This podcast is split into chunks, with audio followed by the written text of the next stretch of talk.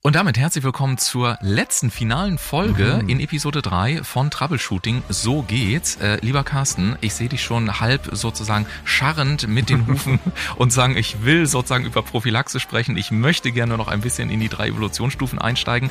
Und ich habe mir gedacht, ich glaube, es macht Sinn, wenn wir vielleicht nochmal am Ende so eine Art zusammenfassende Checkliste geben mit so ein paar Highlight-Aussagen aus den letzten drei Episoden, die dir dann eben auch wichtig sind, wo du sagst, darauf sollte man wirklich achten. Ist das ein Vorgehen, mit dem du einverstanden bist? Absolut. Dann würde ich sagen, ja, ihr da draußen spitzt die Lauscher oder die Kugelschreiber oder ja, ihr könnt dann auch nach der Folge carsten-banse.de slash podcast die Zusammenfassung runterladen. Wie auch immer, wir starten direkt rein und lass uns loslegen. Vollgas. So machen wir das. Mhm.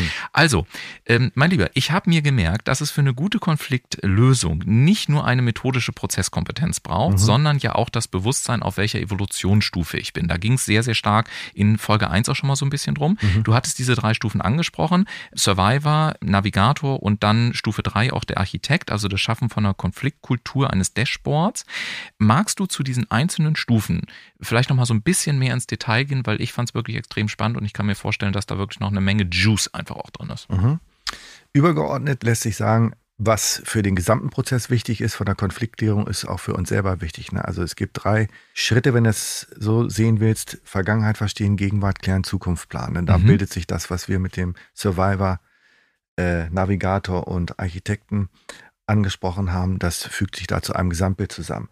Vergangenheit ähm, verstehen bedeutet, dass ich als Einzelperson auch meine Konfliktbiografie anschaue. Da bin Mhm. ich im Kontakt mit all dem, was im Survivor-Modus eine Rolle spielt.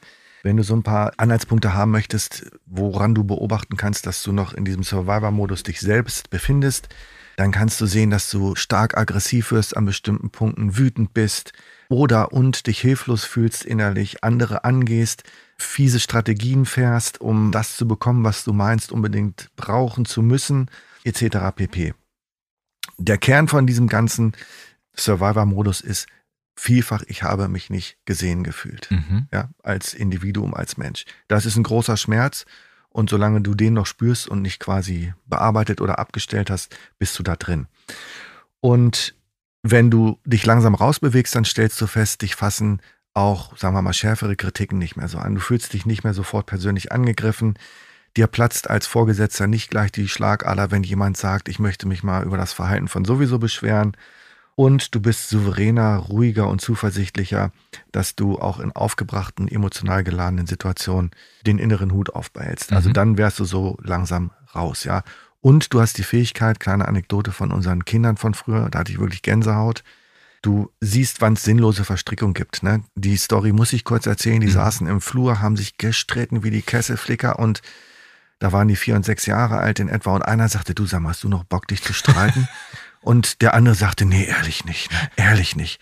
Und dann sagte der andere wieder, komm, dann lass uns aufhören. Mhm. Und dann haben sie quasi diesen Gegenstand, um den es ging, halt beiseite geschafft, einen, neues, einen neuen Kontext gebildet, sich mit was anderem beschäftigt. So, und diese Weisheit, wenn du die hast, dann bist du eben raus aus dem Mhm. Survivor-Modus, nennen wir es mal so.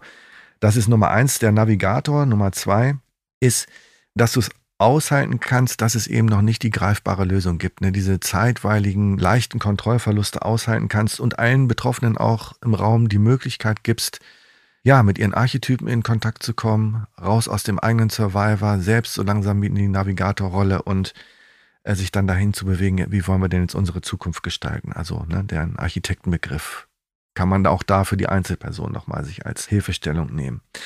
Da ist es natürlich relativ brenzlig, wenn ich meinen Survivor noch nicht so richtig aufgeräumt habe, dann Mhm. neigen Menschen in Konflikten grundsätzlich erstmal dazu, den anderen zu entmenschlichen. Dann bist Mhm. du, Ulf Zinne, nicht mehr ein Mensch, sondern ein Monster für mich Mhm. mit bösen Absichten. Und oder, dass sie zu ungeduldig wären und jetzt mal hier weg von den Gefühlen und hin wieder zur Sache.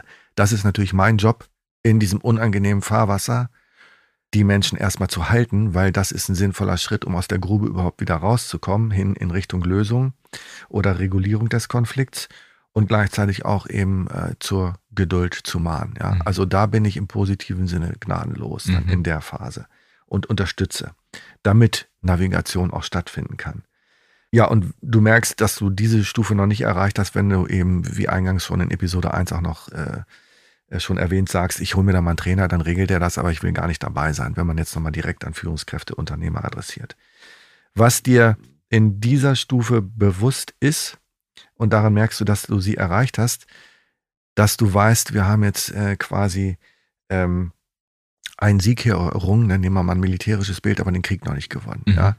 Also das heißt, ein Konflikt ist jetzt in der Tiefe grundsätzlich mal so geklärt und reguliert, aber das Prophylaxesystem ist noch nicht installiert. Und dann sind wir bei Stufe 3, dem Architekten, wo du eben ja die maßgeblichen Konflikte einmal in der Tiefe grundlegend geklärt hast und dann aufsetzt, was wir das Management Dashboard zur Konfliktkultur nennen. Genau, und da hatten wir auch schon mhm. Folge 2 gesagt, da gehen wir mal ein, zwei Minuten drauf ein. Also wie schaffe ich diesen Übergang? Woran merke ich das? Wie, wie sollte man das ungefähr machen? Gib uns da mal ein paar praktische mhm. Insights einfach gerne zu.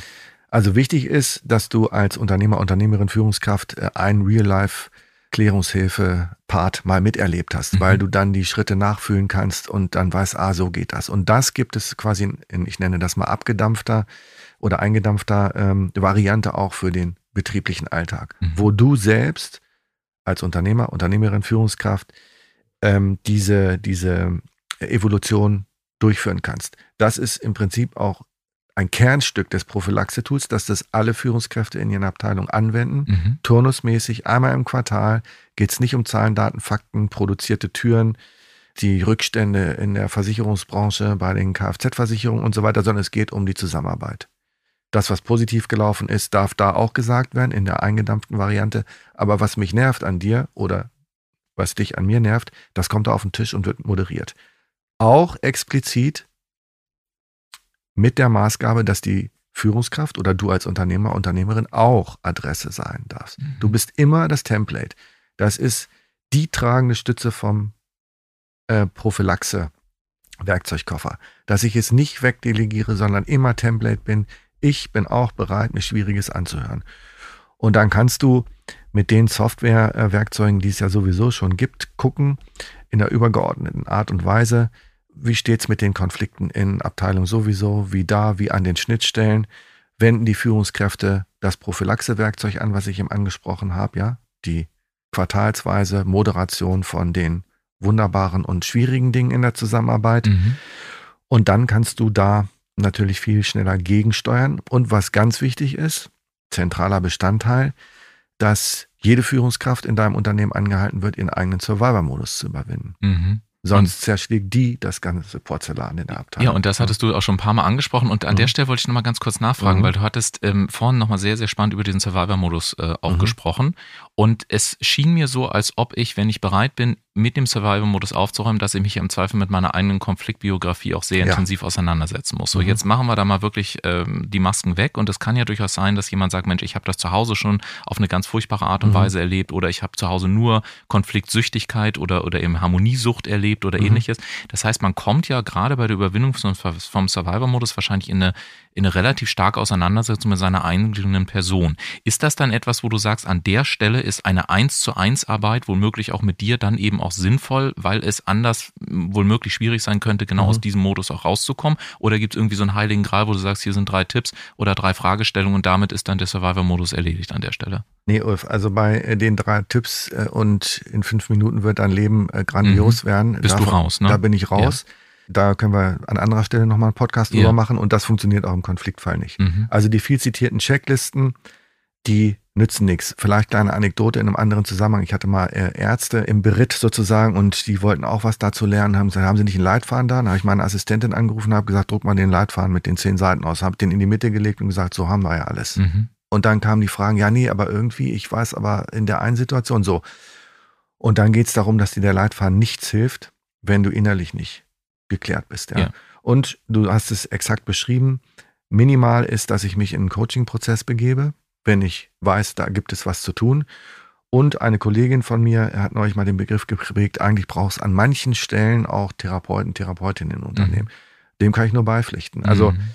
je nach Tiefegrad und Konfliktbiografie äh, hat der ein oder die andere da mehr oder weniger zu tun. Aber minimal ist, wenn ich wirklich was an meinem Survivor-Modus zu bauen habe und da ehrlich mit mir bin, brauchst du eine 1 zu 1 Begleitung. Mhm. Ja. Mhm. Oder, hm, genau. Und trotzdem kann ich mir jetzt vorstellen, dass jemand sagt, okay, habe ich verstanden, würde mhm. ich gerne machen, aber ich muss das als Unternehmer, als Führungskraft oder wie auch immer ja trotzdem irgendwie in meinen Alltag integrieren. Ich muss das irgendwie planen, ich muss mir irgendwie Zeiten dafür freischaufeln mhm. wollen und so weiter. Das heißt, wenn ich jetzt eben sage, okay, ich bin als Unternehmer oder wir sind als Unternehmen auch bereit, diese Konflikte zu lösen oder mhm. das Thema anzugehen wie ist das so eine Art, nennen wir das mal Masterplan oder mhm. so, ja, einfach als Wort. Ähm, also wie sollte ich ganz konkret vorgehen? Welchen Kernbotschaften sollte ich jetzt womöglich aus diesen drei Episoden heraus folgen? Was ist da so dein Tipp, damit das jetzt zusammenfassend auch wirklich nochmal so eine, so eine Guideline bekommt, wo man sagt, okay, wir sind an dem Punkt, wir haben ein klares Ja, mhm. ich möchte gerne raus aus dem Survivor-Modus etc. pp. Wie sollte, wie könnte jetzt so eine Art Masterplan für die nächsten Wochen oder Monate aussehen, damit wir dann am Ende eben auch bei dem von dir jetzt etwas in der Tiefe erläuterten Prophylaxesystem ankommen? Mhm. Punkt eins ist radikale Ehrlichkeit mit dir selbst als Unternehmer, Unternehmerin, Führungskraft. Und das bedeutet, sich der Frage zu widmen und auch zu stellen, wer muss ich werden als Mensch? Also wie überwinde ich meinen Survivor-Modus? Ähm, wenn das geklärt ist, dann kannst du überhaupt erst die Bereitschaft entwickeln, in den Navigator-Bereich zu kommen. Und dann sind wir auf der Prozessebene. Ähm, das heißt, die wird vorbereitet. Sprich, wenn du deinen Survivor-Modus überwunden hast, wäre der zweite Schritt ehrlicher Beritt auch mit den ganzen Führungskräften. Wo sind denn Schnittstellen, Konflikte oder Konflikte in den originären Abteilungen? Und ich meine jetzt die zwischenmenschlichen Konflikte mit den verletzten Gefühlen. Und was auch wichtig ist, eine Betrachtung, führen bestimmte Strukturen sich widersprechende Zielsetzungen, ja, andere mhm. Aufgaben, die sich widersprechen, wo Abteilungen dauerhaft kämpfen. Das ist im Übrigen natürlich auch wichtig. Das ist nicht alles auf der individuellen Ebene. Also das scanne ich dann, kläre dann die maßgeblichen Konflikte in der Tiefe und setze dann anschließend meinen Konfliktkultur-Dashboard auf, trage die Überwindung des Survivor-Modus an meine Führungskräfte ran, damit die dann auch die Prophylaxesysteme selbstständig moderieren können in ihren eigenen Abteilungen quartalsweise. Das ist der Masterplan. Das ist der Masterplan, kurz und knackig runtergebrochen. Und auch den, den wirst du auf www.carsten-banse.de slash podcast finden. Mhm. Auch das in dem zusammenfassenden Download. Lieber Carsten, ich glaube, mir ist klar geworden, erstens, es ist, glaube ich, wie soll ich fast sagen, fast schon eine Pflicht, dass möglichst viele Menschen diesen Podcast hören, weil mhm. mir hat noch nie jemand so gut das Thema Konflikte, Troubleshooting erklärt. Ich fand das mit den Archetypen extrem spannend, mit den drei Evolutionsstufen. Aber aber auch mit dieser Dynamik zu sagen, es betrifft mich, es betrifft uns, es ist aber auch systemisch im Zusammenhang zu sehen. Mhm. Das Stichwort verletzte Gefühle war eine, eine mhm. un, ein unglaublich wichtiges, aber auch zu sagen, ja, es gibt Menschen, die sind bei dem Wort Gefühl alleine schon ganz weit auf Distanz. An welchem Archetypen liegt das wohl? Ja, mhm. also dieses ganze Verständnis dafür, meinen aufrichtigen Dank an dich. Mhm. Ganz viel Erfolg auch in deiner weiteren Arbeit und natürlich auch so ein bisschen, wenn du es da draußen als Hörer und Hörerin gerade so zwischen den Zeilen gehört hast. Ich glaube, es ist wirklich ein großes Maß der Wertschätzung, wenn wenn dir die Inhalte gefallen haben und wenn du sagst, Mensch, da war wirklich mal richtig äh, Juice drin, dass du das vielleicht einfach, sei es bei LinkedIn, bei Instagram oder wie auch immer, einfach in deinem sozialen Netzwerk auch nochmal teilst und Menschen darauf aufmerksam machst, weil ich glaube, hier steckt tatsächlich auch sehr viel Liebe auch von deiner Seite, um das Wort mal zu nutzen, Unbedingt. in dieser Arbeit mit drin und sicherlich auch sehr viel Möglichkeiten, um Situationen zu befrieden, weil am Ende des Tages machen wir uns nichts vor. Wir verbringen oftmals im Beruf mehr Zeit als zu Hause und im Privatleben und ich kenne niemanden, der diese Zeit in einem dauerhaft latenten oder, oder bereits offengelegten angelegten Konflikt verbringen möchte. Lieber Carsten, ich bin von meiner Seite soweit erstmal zufrieden und durch mit all mhm. dem, was ich dich irgendwie fragen wollte. Gibt es von deiner Seite noch irgendwie eine Kernbotschaft? Hast du noch irgendwas, was du mitteilen möchtest? Ist irgendeine Frage offen geblieben? Dann wäre jetzt genau die Möglichkeit, das noch an die Hörer unseres Podcasts zu richten. Ja, also wir sind ja durch die drei Episoden geritten, äh, auch mit so einer Maßgabe, dass Konflikte elementar wichtig sind und so weiter. Ich möchte aber auch sagen, auch aus tiefster persönlicher Erfahrung, als ehemals Konfliktbeteiligter, dass diese Leichtigkeit ja, ja, und die Heiterkeit und das Leben, was dann nach einem geklärten Konflikt oder einem regulierten Konflikt wieder entstehen darf, natürlich nicht vergessen werden soll. Mhm. Ja, wie auch immer der geartet ist. Auch bei einer Trennung erlebe ich das häufig in Firmen, dass Leute sagen, oh, es ist, als ob die Luft aus einem Luftballon rausgelassen ist. Endlich nach fünf Jahren, ja. Also, wo wir so vermeintlich so Etiketten dran haben, oh, das ist ja jetzt ganz schlimm, da trennen sich zwei Leute. Nein, ja, das kann das große Glück der Zukunft werden. Da will ich nochmal darauf hinweisen, dass es ein Riesengewinn ist und man die Zeit danach, auch wenn es dazwischen mal hart wird, nicht vergessen sollte. Unbedingt. Mhm. Ganz wichtiger Aspekt. Und vielleicht ist das so ein bisschen aus meiner Welt, aus der Wirtschaft herausgesprochen, auch manchmal so, wenn man über Investment spricht, ja, mhm. dass man oftmals einfach nur auf den Ist-Stand des Kontos drauf guckt und mhm. sagt, ja, aber da ist doch gerade gar nicht so viel drauf mhm. und dabei womöglich vergisst, was man alles tatsächlich in mehreren Monaten oder auch schon bereits Wochen erreichen könnte, wenn dieses eine Investment an der Stelle im übertragenen Sinne getätigt ist. Also ein bisschen Investment zu tätigen, ja, in, im Sinne der Konfliktklärung, was dann vielleicht mal diese berühmten zwei Tage auch mal dauern mhm. kann, wo es, wo man dann ein bisschen Geduld braucht aber danach eben zu sagen, so, aber danach haben wir ja dann vielleicht doch, um das aus Folge 1 nochmal zu sagen, vielleicht haben wir am Ende doch den Ritt in den gemeinsamen Sonnenuntergang und äh, haben ja. vor allen Dingen eine, eine Produktivität und eine Ehrlichkeit im Unternehmen wiedererlangt, ja, auch in dieser Entscheidungs- und Handlungsfähigkeit, die du angesprochen hast, die wir uns alle am Ende des Tages sehnlichst wünschen. Ich danke dir für deine Ehrlichkeit, für deine Offenheit, auch für deine durchaus ja manchmal provozierenden, liebevollen, humorvollen, wie auch immer gearteten Aussagen, auch mit sehr viel Sprachwitz dabei. Und auch danke nochmal für die Angabe der Quellen, denn das teile ich.